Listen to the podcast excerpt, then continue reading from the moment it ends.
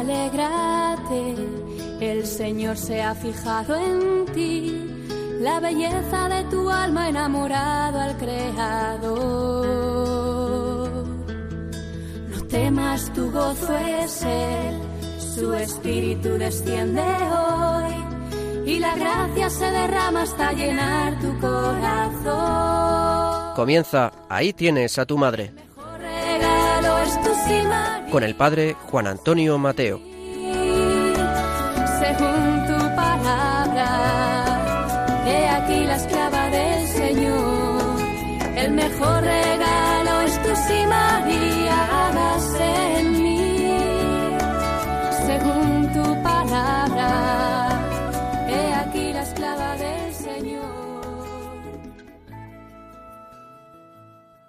Muy queridos amigos y oyentes de este programa de Radio María, estoy plenamente convencido que en el momento que escuchéis estas palabras, todos estáis unidos en profunda oración con María y por María a Dios nuestro Señor, para que nos ayude en este momento difícil que estamos pasando, para que nos ayude a superar esta crisis del coronavirus, para que todos, convertidos totalmente al Señor, podamos salir adelante.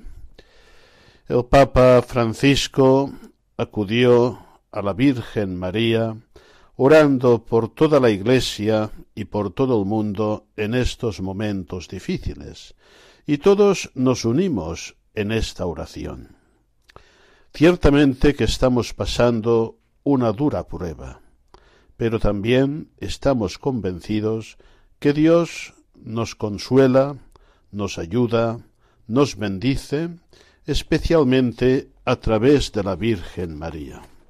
Decía el Papa San Juan Pablo II que el amor eterno del Padre, manifestado en la historia de la humanidad mediante el Hijo, se acerca a cada uno de nosotros por medio de esta Madre, de María, y adquiere de tal modo signos más comprensibles y accesibles a cada hombre. Y también nos decía San Juan Pablo II, con María, con esta Madre, recurrimos a la ternura paterna de Dios. Podemos decir que la paternidad de Dios sobre nosotros pasa por María, y María a su vez nos hace recurrir a Dios como Padre para crecer en la vivencia de la filiación. Es por esto que el pueblo de Dios, toda la Iglesia, ha entendido perfectamente que en estos momentos difíciles, como en otros de la historia, hay que unirnos en oración con María, como la primera Iglesia, y por María impetrar esta fuerza, esta salvación, que en definitiva sólo nos puede venir del Señor. Son momentos difíciles, momentos en que somos probados. Podemos decir que incluso somos tentados. Estamos en pleno camino de cuaresma y quizá en esta cuaresma más que nunca podemos hacer esta experiencia del desierto y en el desierto experimentar la tentación, pero experimentar también la fuerza de la fe y de la confianza en la palabra de Dios. La Virgen Santísima nos anima, nos exhorta a rezar, a reparar, a llorar ante el Señor para que estos tiempos de prueba sean abreviados.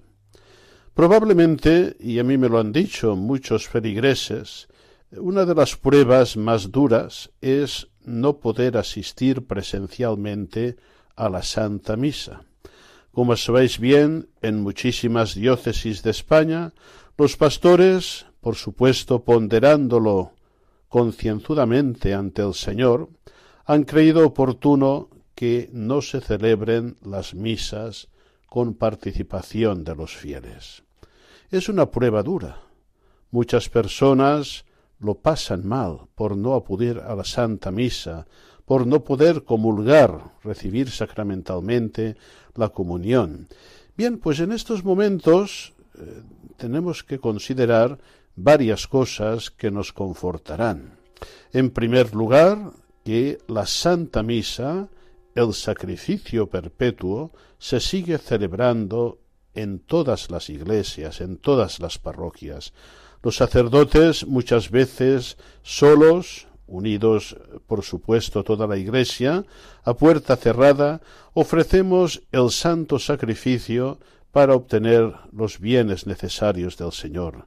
Este sacrificio de adoración, de alabanza, este sacrificio para pedir perdón de nuestros pecados, este sacrificio propiciatorio que nos alcanza del Señor numerosas gracias, no debe dejar de celebrarse. Y lo celebramos, por supuesto, y lo ofrecemos por todos. Es verdad, no podréis muchos recibir la Sagrada Comunión físicamente, pero es también un momento de redescubrir la fuerza de esta práctica espiritual tan provechosa que es la comunión espiritual. Cuando físicamente no podemos ir al templo, cuando no podemos participar en la Santa Misa y recibir la comunión, desde casa o desde cualquier otro lugar podemos y debemos hacer la comunión espiritual.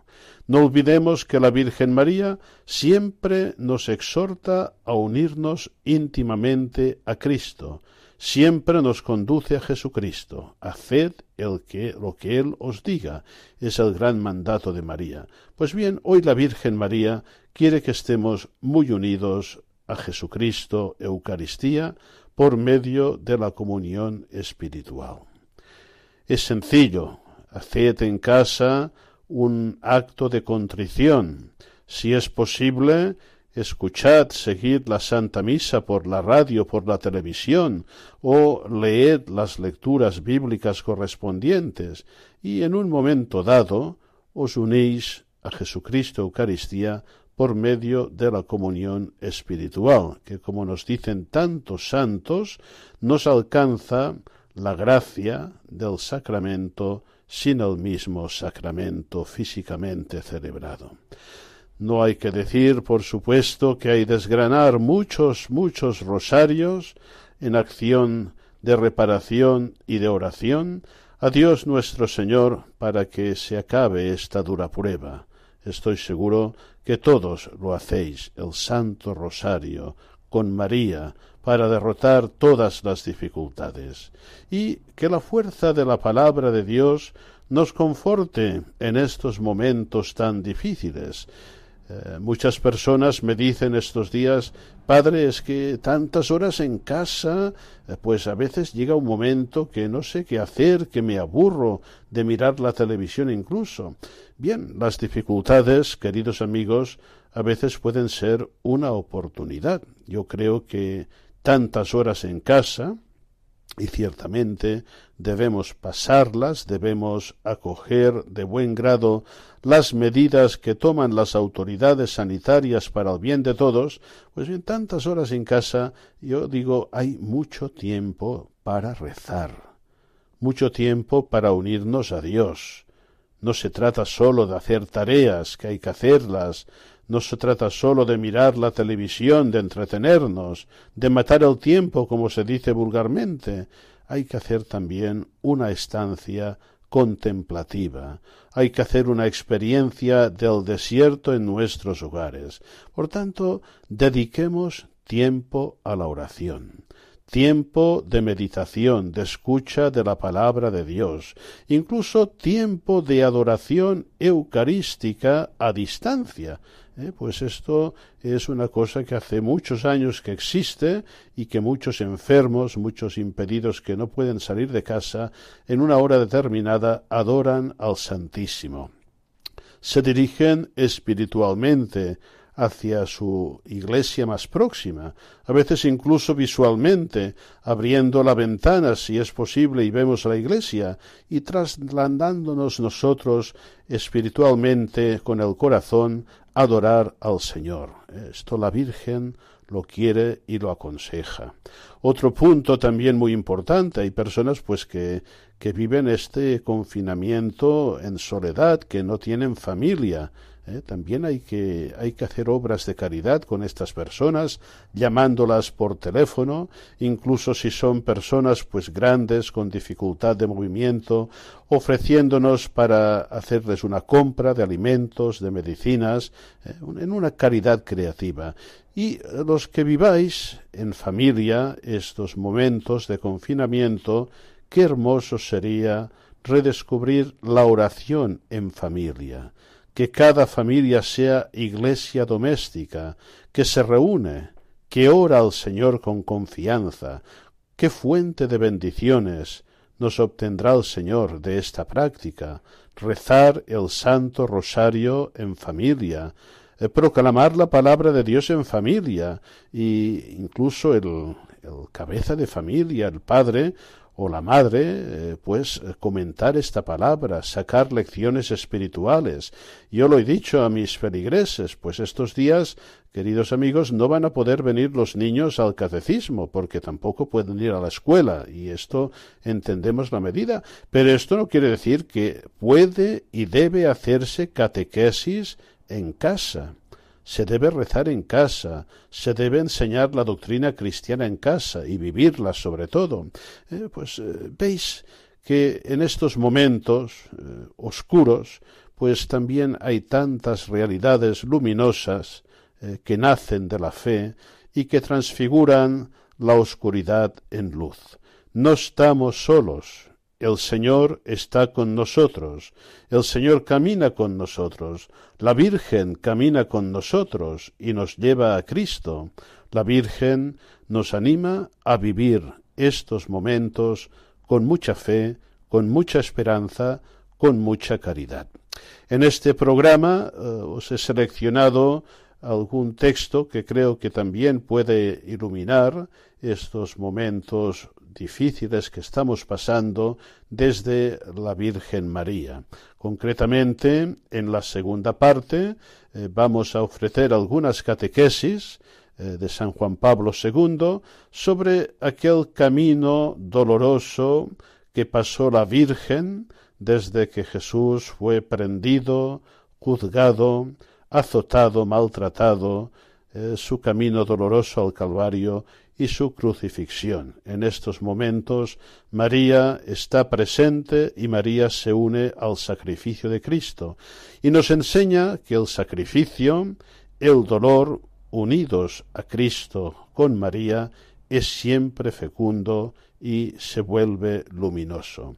Finalmente, en la tercera parte del programa, os ofrecemos algunas consideraciones eh, teológicas muy muy bien trabajadas y muy comprensibles sobre lo que significa la consagración a la Virgen María, según el magisterio sobre todo de San Juan Pablo II, que también nos ayudará a renovarla en estos momentos en que tanta necesidad eh, tenemos de hacerlo. Pues bien, queridos amigos, espero que este programa nos ayude, nos conforte, nos dé luces para atravesar este desierto.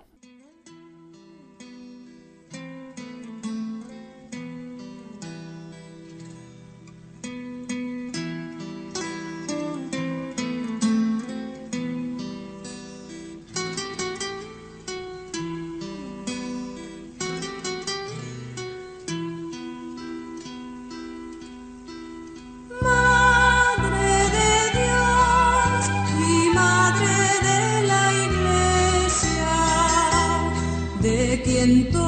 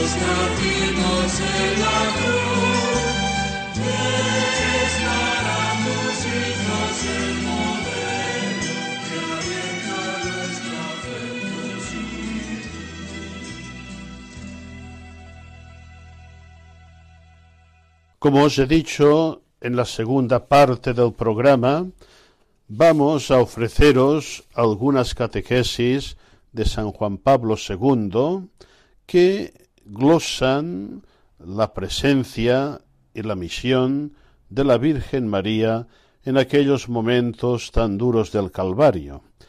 De estas enseñanzas yo quisiera destacar como tres puntos que os acompañen expresamente y que os queden muy claros, en palabras mismas de San Juan Pablo II. El primer punto es el siguiente. La esperanza de María, al pie de la cruz, encierra una luz más fuerte que la oscuridad que reina en muchos corazones.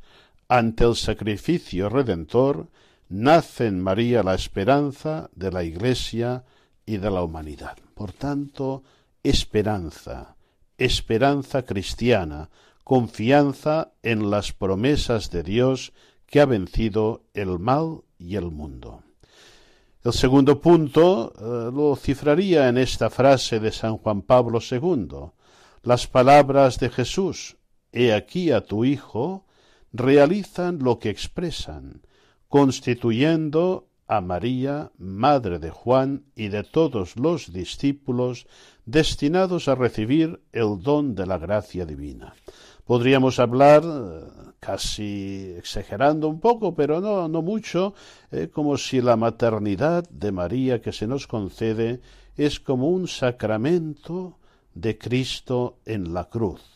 Las palabras del Señor, dice el Santo Padre, realizan lo que expresan, y cuando dice He aquí a tu Hijo, realmente nos constituye a María como a madre y nosotros como hijos suyos. ¿eh? Y de aquí, pues eh, meditémoslo en la oración, nacen muchísimas consecuencias.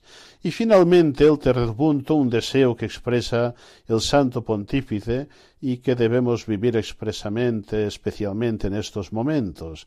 Ojalá que cada uno de nosotros, precisamente, por esta maternidad universal concreta de María, reconozca plenamente en ella a su madre, encomendándose con confianza a su amor materno.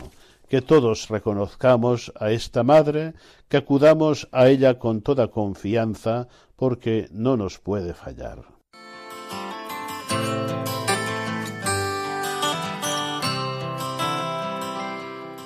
María, al aceptar con plena disponibilidad las palabras del ángel Gabriel, que le anunciaba que sería la madre del Mesías, comenzó a tomar parte en el drama de la redención. Su participación en el sacrificio de su hijo, revelado por Simeón durante la presentación en el templo, prosigue no sólo en el episodio de Jesús perdido y hallado a la edad de doce años, sino también durante su vida pública. Sin embargo, la asociación de la Virgen a la misión de Cristo culmina en Jerusalén, en el momento de la pasión y muerte del Redentor. Como testimonia el cuarto Evangelio, en aquellos días ella se encontraba en la ciudad santa, probablemente para la celebración de la Pascua judía. El Concilio Vaticano II subraya la dimensión profunda de la presencia de la Virgen en el Calvario, recordando que mantuvo fielmente la unión con su Hijo hasta la cruz, y afirma que esa unión en la obra de la salvación se manifiesta desde el momento de la concepción virginal de Cristo hasta su muerte. Con la mirada iluminada por el fulgor de la resurrección, nos detenemos a considerar la adhesión de la Madre a la pasión redentora del Hijo, que se realiza mediante la participación en su dolor. Volvemos de nuevo ahora en la perspectiva de la resurrección al pie de la cruz, donde María sufrió intensamente con su Hijo, y se unió a su sacrificio con corazón de madre, que llena de amor daba su consentimiento a la inmolación de su Hijo como víctima. Con estas palabras, el concilio nos recuerda la compasión de María, en cuyo corazón repercute todo lo que Jesús padece en el alma y en el cuerpo, subrayando su voluntad de participar en el sacrificio redentor y unir su sufrimiento materno a la ofrenda sacerdotal de su Hijo, Además, el texto conciliar pone de relieve que el consentimiento que da a la inmolación de Jesús no constituye una aceptación pasiva, sino un auténtico acto de amor, con el que ofrece a su Hijo como víctima de expiación por los pecados de la humanidad. Por último, la Lumen Gentium pone a la Virgen en relación con Cristo, protagonista del acontecimiento redentor, especificando que al asociarse a su sacrificio permanece subordinada a su Hijo Divino.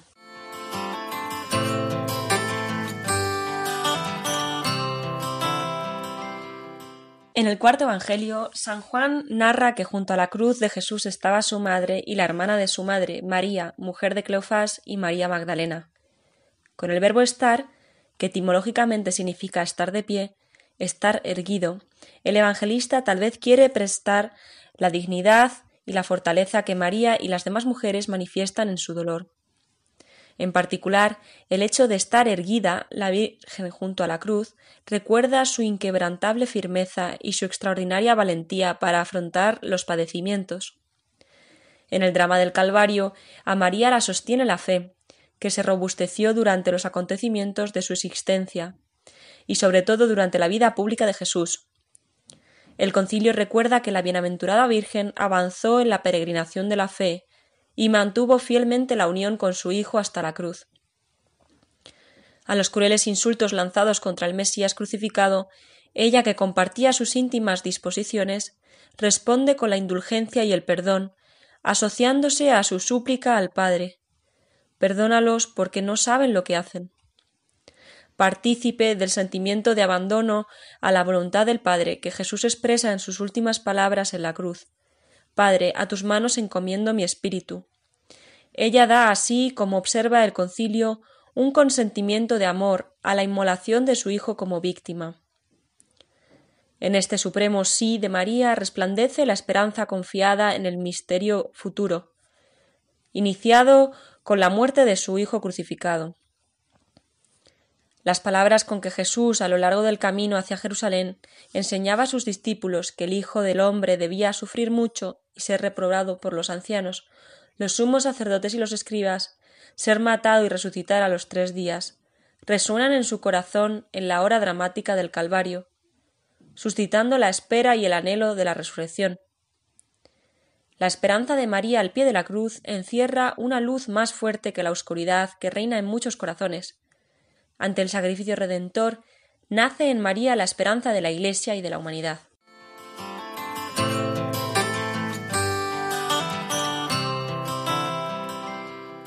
Mujer, he ahí a tu Hijo. Después de recordar la presencia de María y de las demás mujeres al pie de la cruz del Señor, San Juan refiere Jesús, viendo a su madre y junto a ella al discípulo a quien amaba, dice a su madre Mujer, he ahí a tu hijo. Luego dice al discípulo He ahí a tu madre. Estas palabras particularmente conmovedoras constituyen una escena de revelación, revelan los profundos sentimientos de Cristo en su agonía y entrañan una gran riqueza de significados para la fe y la espiritualidad cristiana.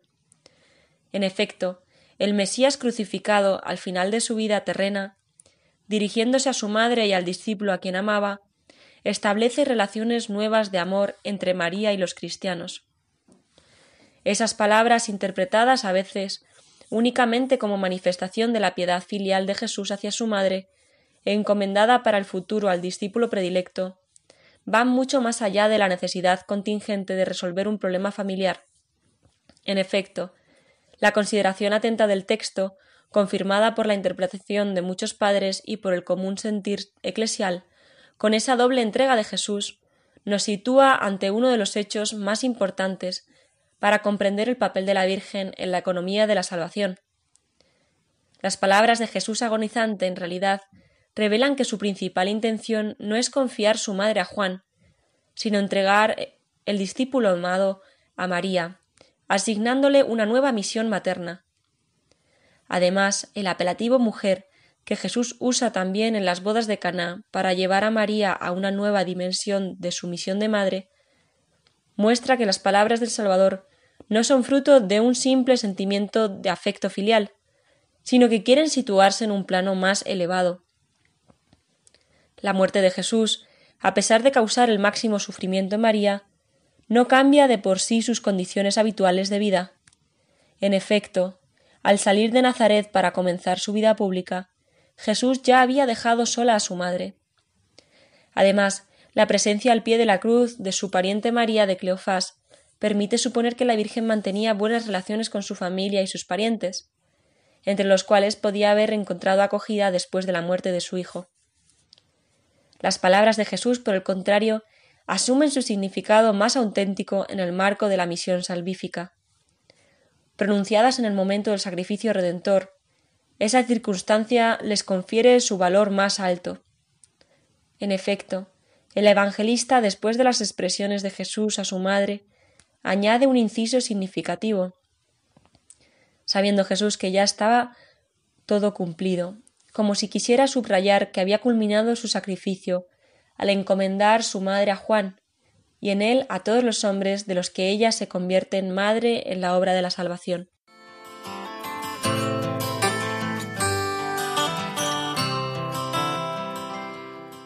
La realidad que producen las palabras de Jesús, es decir, la maternidad de María con respecto al discípulo, constituye un nuevo signo del gran amor que impulsó a Jesús a dar su vida por todos los hombres. En el Calvario ese amor se manifiesta al entregar una madre, la suya, que así se convierte también en madre nuestra. Es preciso recordar que, según la tradición, de hecho la Virgen reconoció a Juan como hijo suyo, pero ese privilegio fue interpretado por el pueblo cristiano ya desde el inicio como signo de una generación espiritual referida a la humanidad entera. La maternidad universal de María, la mujer de las bodas de Caná y del Calvario, recuerda a Eva, madre de todos los vivientes. Sin embargo, mientras ésta había contribuido al ingreso del pecado en el mundo, la nueva Eva María coopera en el acontecimiento salvífico de la redención. Así en la Virgen la figura de la mujer queda rehabilitada y la maternidad asume la tarea de difundir entre los hombres la vida nueva de Cristo. Con miras a esa misión, a la madre se le pide el sacrificio, para ella muy doloroso, de aceptar la muerte de su unigénito. Las palabras de Jesús, mujer, he ahí a tu hijo, permiten a María intuir la nueva relación materna que prolongaría y ampliaría la anterior. Su sí a ese proyecto constituye, por consiguiente, una aceptación del sacrificio de Cristo, que ella generosamente acoge adhiriéndose a la voluntad divina. Aunque en el designio de Dios la maternidad de María estaba destinada desde el inicio a extenderse a toda la humanidad, sólo en el Calvario, en virtud del sacrificio de Cristo, se manifiesta en su dimensión universal. Las palabras de Jesús, He ahí a tu Hijo, realizan lo que expresan, constituyendo a María madre de Juan y de todos los discípulos destinados a recibir el don de la gracia divina. Jesús en la cruz no proclamó formalmente la maternidad universal de María, pero instauró una relación materna concreta entre ella y el discípulo predilecto. En esta opción del Señor se puede descubrir la preocupación de que esa maternidad no sea interpretada en sentido vago, sino que indique la intensa y personal relación de María con cada uno de los cristianos. Ojalá que cada uno de nosotros precisamente por esta maternidad universal concreta de María, reconozca plenamente en ella a su madre, encomendándose con confianza a su amor materno.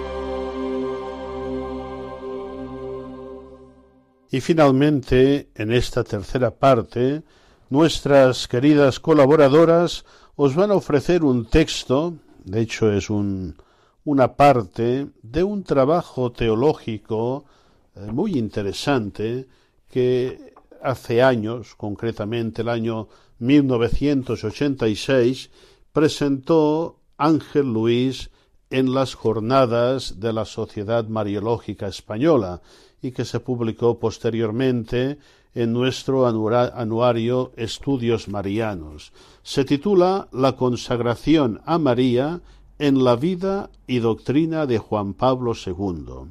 Estoy convencido de que os va a gustar mucho y que si lo escucháis con atención, lo meditáis, incluso después podéis poner el post para repasarlo, os ayudará muchísimo en vuestra vivencia mariana de la fe cristiana.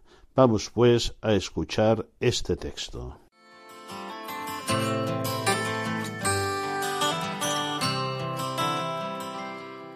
Valoración teológica de la consagración a María en la doctrina de Juan Pablo II. El padre Berbeteto, en su reciente libro que lleva por título Afinamento a María, que en castellano podríamos traducir por la entrega a María, comienza por deslindar los campos, estableciendo una neta distinción entre la palabra consagración y la palabra entrega.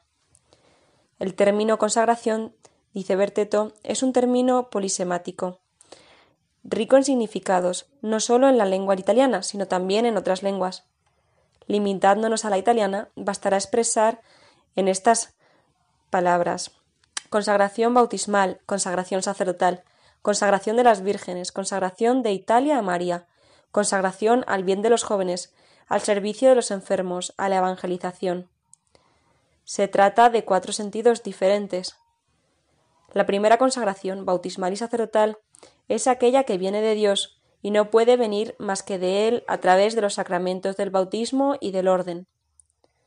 La segunda, consagración de las vírgenes, es aquella por la que las vírgenes ofrecen un voto sagrado al divino esposo, todo su ser y toda su existencia, para vivir única y exclusivamente para él y para sus intereses, renunciando incluso al matrimonio.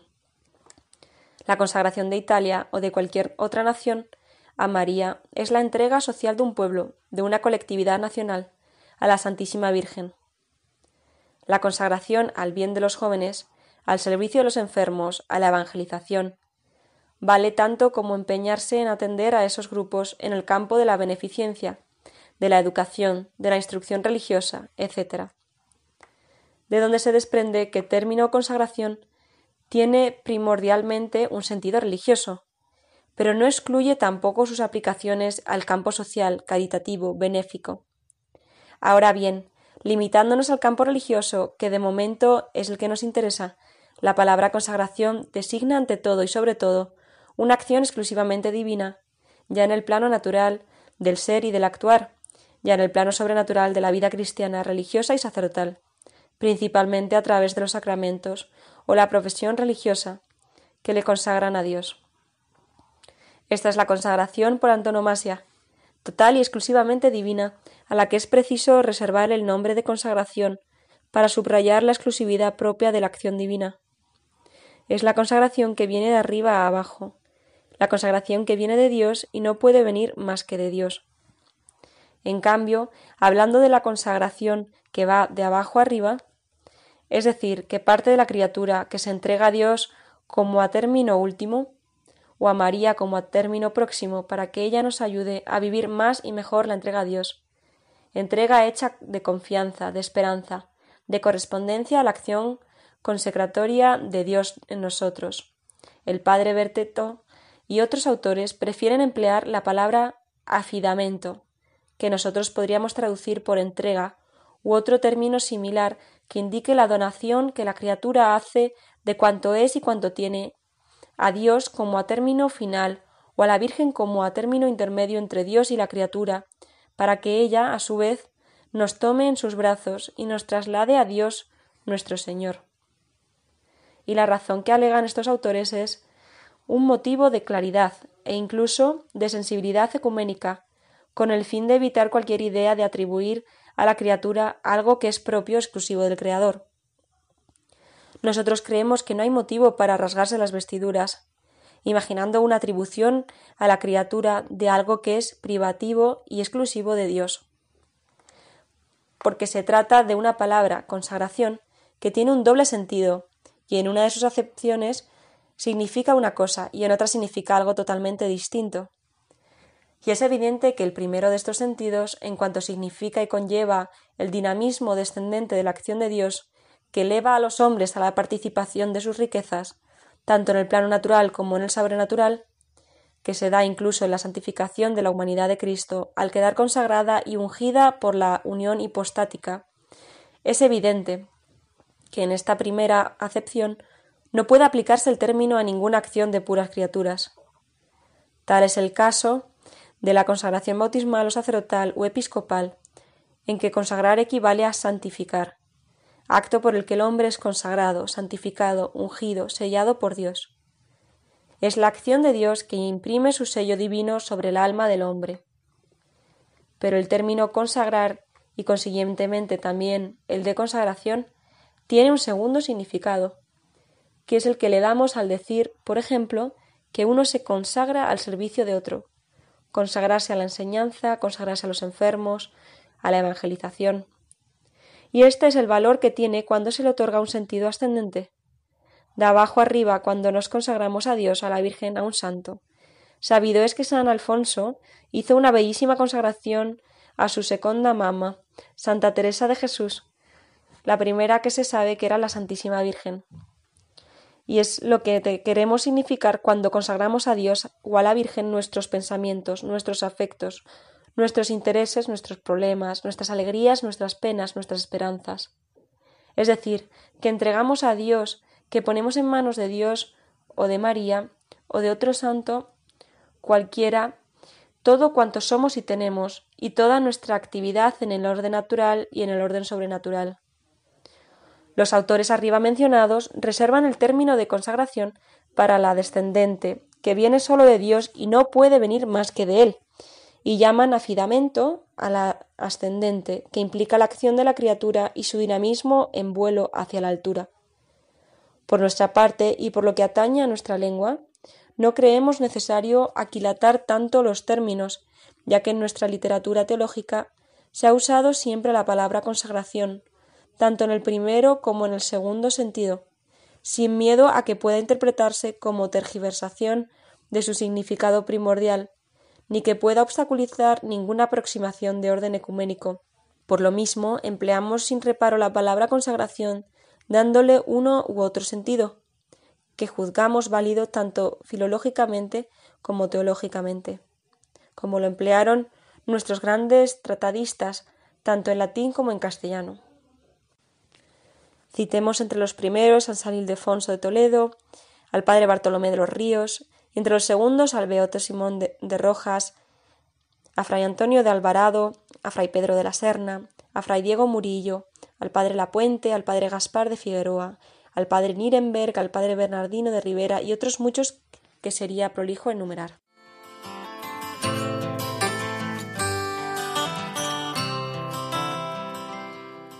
¿Qué piensa San Juan Pablo II? Tampoco nos parece exacto que podamos ampararnos en el nombre y la autoridad de San Juan Pablo II para imponer la distinción que venimos hablando, como lo hacen Viganó, Gozelini y Berteto. En el extenso florilegio de textos que hemos recogido de los innumerables documentos de nuestro pontífice, hemos podido constatar que casi siempre emplea indistintamente cualquiera de esos dos términos, consagrazione afidamento, atribuyéndoles el mismo sentido. Así, por ejemplo, en la famosa homilía del 13 de mayo de 1982 en Fátima, no tiene escrúpulo alguno en decir consagrarse a María significa hacerse ayudar por ella y ofrecernos nosotros mismos a aquel que es santo, infinitamente santo, hacerse ayudar de ella acudiendo a su corazón de madre, abierto al pie de la cruz, al amor de todos los hombres, hacia el mundo entero, para ofrecer el mundo y el hombre y la humanidad y todas las naciones a aquel que es infinitamente santo. No aducimos más textos porque los que hemos citado en la primera parte abundan los que confirman la veracidad de nuestro aserto. como abundan también los que emplean ambos términos conjuntamente, indistintamente a manera de sinónimos, lo que vale tanto como atribuirles el mismo alcance y el mismo sentido. Así, por ejemplo, estas solemnísimas palabras de fórmula empleada en Fátima y repetidas al pie de la letra en la Basílica Liberiana el 25 de marzo de 1984. De manera particular te entregamos y consagramos a aquellos hombres y aquellas naciones que más necesitan esta entrega y esta consagración.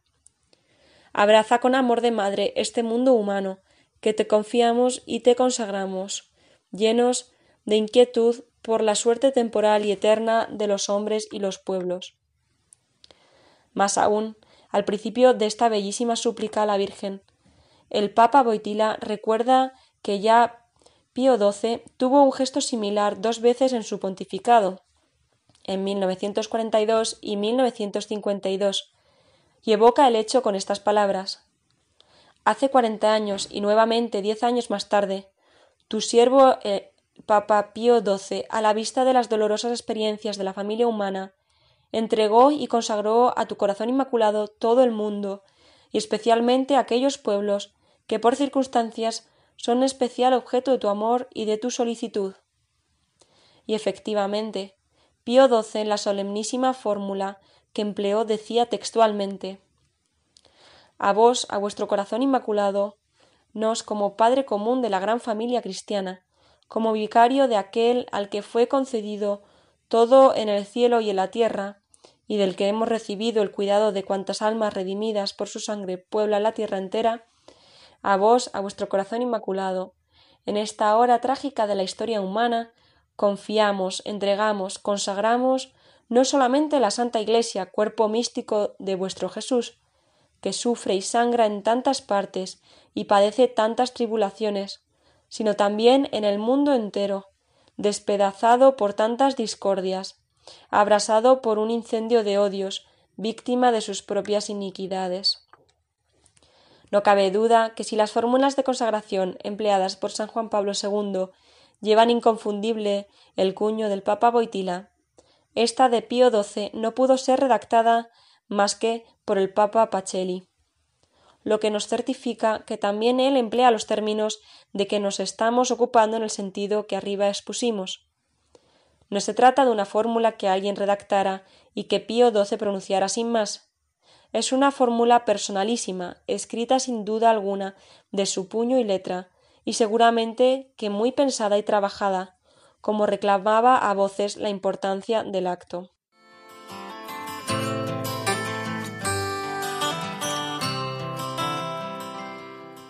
Líneas maestras y rasgos más salientes de la doctrina de Juan Pablo II sobre la consagración a María. El padre Berteto, aunque no estudia en profundidad este problema de la consagración en el Papa Boitila, apunta algunas observaciones que en conjunto nos parecen exactas y acertadas. Son las siguientes. Se inspira en las aportaciones de los siglos y los escritores precedentes, como es lógico y natural, pero sin atarse a fórmulas y denominaciones estereotipadas, aunque acentúa sobre todo los términos de entrega y de consagración. Insiste en la implicación o interdependencia que suponen la entrega individual y la entrega social. La entrega individual influye sobre la comunidad, y la entrega comunitaria debe ser vivida personalmente por cada individuo. No se desdeña de usar también el término de esclavitud, que tan asiduamente se empleó en España a partir del siglo XVI, pero matizando que se trata de una esclavitud maternal o una esclavitud de amor que conduce a una absoluta libertad, la libertad de los hijos de Dios, que es también la libertad de la Iglesia. El fundamento de la entrega o consagración a María lo encuentra en la participación que ella tuvo y sigue teniendo en la obra de nuestra salvación, en su calidad de Madre de Cristo y de todos los hombres, que Cristo confió a su maternal corazón. La entrega y la consagración a María no implican renuncia a la propia actividad apostólica, sino que suponen más bien un total apertura a las diversas formas de colaboración en la renovación de la vida cristiana en todas las exigencias de nuestro quehacer contemporáneo, hasta llegar a afirmar que la consagración a María culmina en la entrega al Espíritu Santo, detalle que inspira al señor de Fiores esta puntualización. La consagración a María ha alcanzado una alta cota de oficialidad con San Juan Pablo II y se expresa con un lenguaje pragmático de cara a los fieles, quienes no podrán, por menos de cogerlo, como un don carismático de Dios en favor de la Iglesia, de donde se desprende que la entrega a María por medio de la consagración, a pesar de las diversas manifestaciones y actuaciones en que ha ido cristalizando, no es un elemento accesorio o su superrogación de la devoción a la Virgen, sino que más bien viene a ser como una síntesis de todos sus elementos constitutivos y como su más auténtica expresión.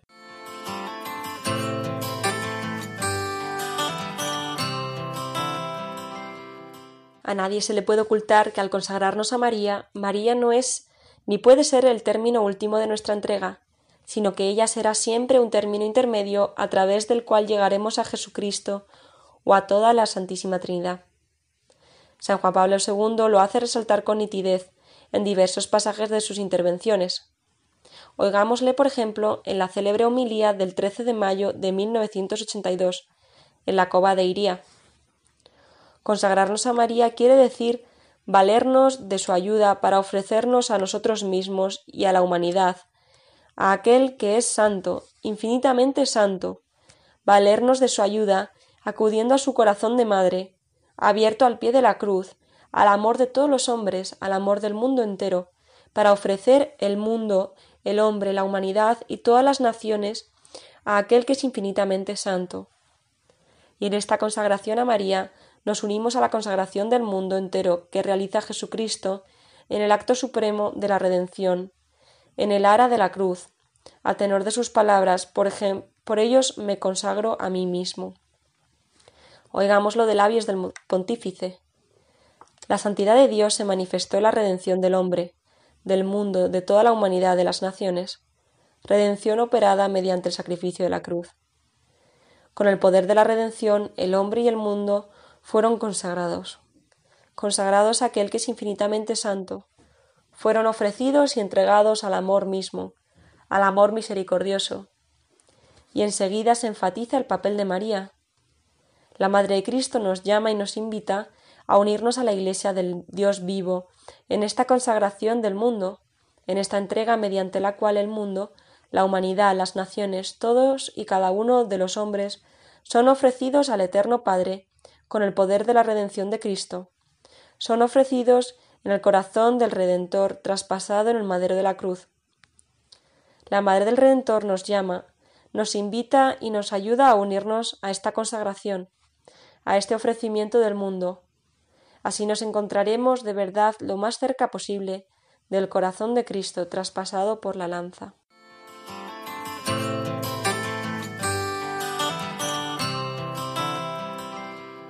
Y llega el momento de la despedida.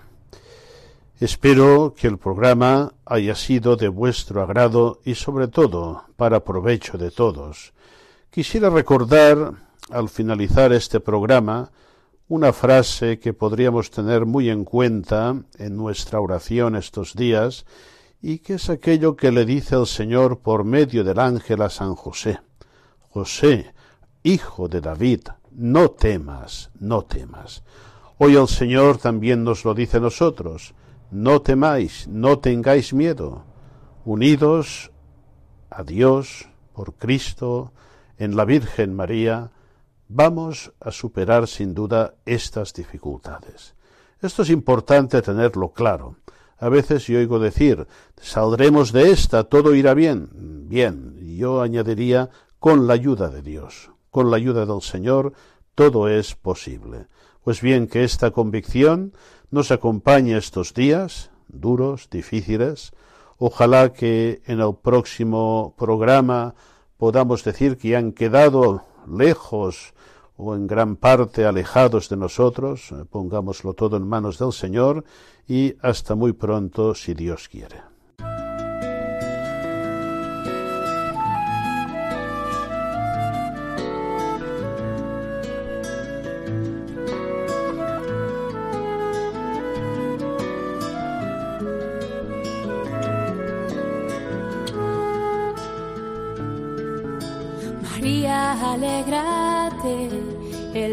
Señor se ha fijado en ti, la belleza de tu alma enamorado al Creador.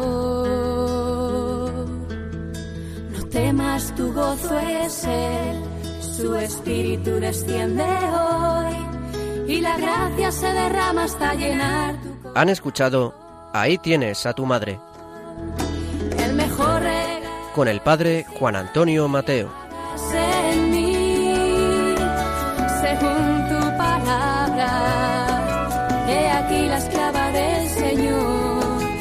El mejor